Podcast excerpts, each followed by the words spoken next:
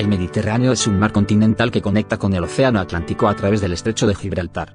Rodeado por Europa, África y Asia, fue testigo de la evolución de varias civilizaciones antiguas como los egipcios, los fenicios, hebreos, griegos, cartagineses y romanos.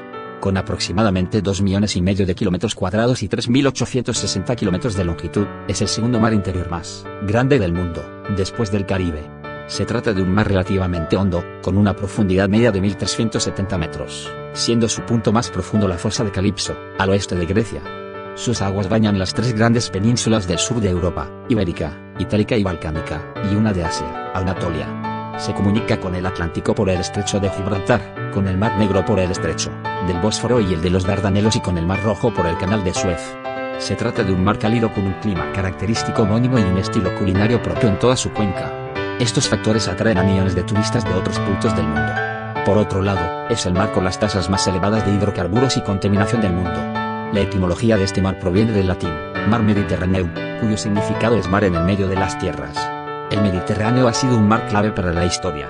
Fenicios y romanos navegaron por él junto a los griegos, quienes sobrepasaron los límites del mismo a través del estrecho de Gibraltar hace unos 3.000 años aproximadamente.